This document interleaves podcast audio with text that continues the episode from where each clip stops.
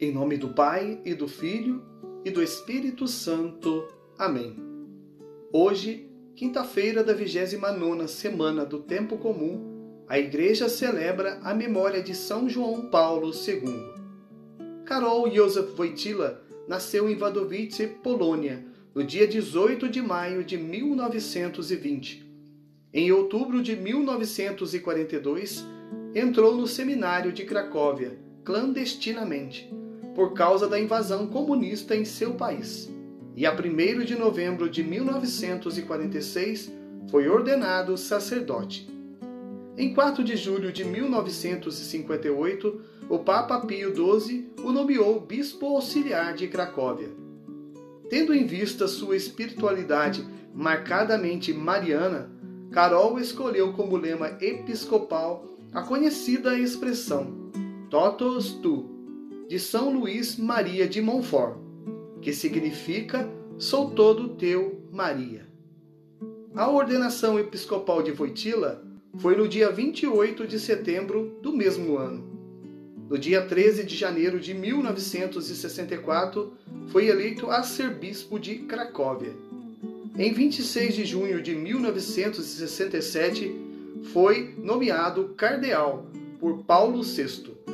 Na tarde de 16 de outubro de 1978, depois de oito escrutínios, foi eleito Papa. João Paulo II faleceu em Roma, no Palácio Apostólico do Vaticano, no dia 2 de abril de 2005. Seu pontificado foi o terceiro mais longo da história, depois de São Pedro e São Pio IX. Seu solene funeral ocorreu na Praça São Pedro no dia 8 de abril, com uma participação incrível de pessoas. João Paulo II foi beatificado no dia 1 de maio de 2011 por seu sucessor imediato, Bento XVI, e canonizado pelo Papa Francisco em 27 de abril de 2014. O evangelho de hoje encontra-se em São Lucas, capítulo 12, versículos de 49 a 53. Naquele tempo, disse Jesus aos seus discípulos: Eu vim para lançar fogo sobre a terra, e como gostaria que já estivesse aceso. Devo receber um batismo, e como estou ansioso até que isto se cumpra. Vós pensais que eu vim para trazer a paz sobre a terra. Pelo contrário, eu vos digo vim trazer divisão. Pois daqui em diante, numa família de cinco pessoas, três ficarão divididas contra duas, e duas contra três. Ficarão divididos o pai contra o filho e o filho contra o pai, a mãe contra a filha e a filha contra a mãe, a sogra contra a nora e a nora contra a sogra. Palavra da salvação. Glória a vós, Senhor.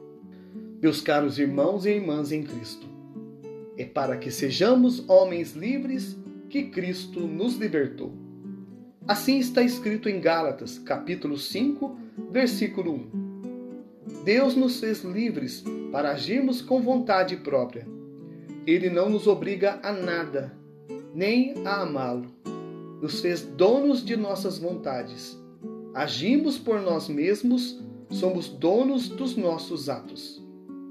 Mas o Catecismo da Igreja Católica nos alerta, no parágrafo 1739, a liberdade do homem é finita e falível. Ou seja, se perante a Deus somos falhos e pecadores, então o homem deve tomar muito cuidado com os seus atos. Como usufruir dessa liberdade que nos foi dada? Muitos de nós, infelizmente, não sabem lidar com a liberdade que Deus nos presenteou. Isso fica claro no Evangelho de hoje, quando Jesus diz que veio trazer a divisão em vez da paz. Mas como? Jesus veio trazer divisão? Por incrível que pareça, é isso que acontece na maioria das vezes. Não porque ele assim o queira, mas por causa do pouco entendimento do homem e do mau uso da liberdade que lhe foi dada. Esta semana no Chile, igrejas foram incendiadas e destruídas durante alguns protestos. Quando a cúpula da pequena igreja da Assunção pegou fogo, após o desabamento da estrutura, vários manifestantes comemoraram. Será que isso é um ato que representa a liberdade de expressão de um determinado grupo? Vós pensais que eu vim trazer a paz sobre a terra. Pelo contrário, eu vos digo, vim trazer divisão. Meus irmãos e minhas irmãs, a palavra de Deus escrita há quase dois mil anos nunca foi tão atual e nos deixa pensativos. Quantas famílias desunidas porque alguns buscam o caminho de Deus, querem ir à igreja, participar dos movimentos, das pastorais e ministérios, mas encontram objeções. Quantos jovens sentem o chamado de Deus para a vocação religiosa, mas não têm o incentivo necessário de seus familiares? Quantos países tentam, através de seus governantes, proibir práticas religiosas? E a sociedade que se diz defensora dos direitos à vida e de liberdade do ser humano fecha os olhos para os mandamentos de Deus. Querem o aborto a todo custo, defendem a pena de morte.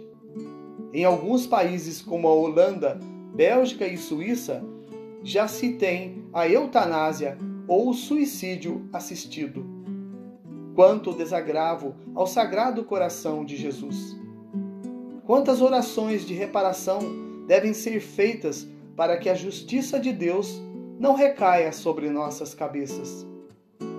É por isso que Jesus nos alerta sobre a divisão que ele causaria, pois o homem é soberbo e, infelizmente, não merece a liberdade que recebeu.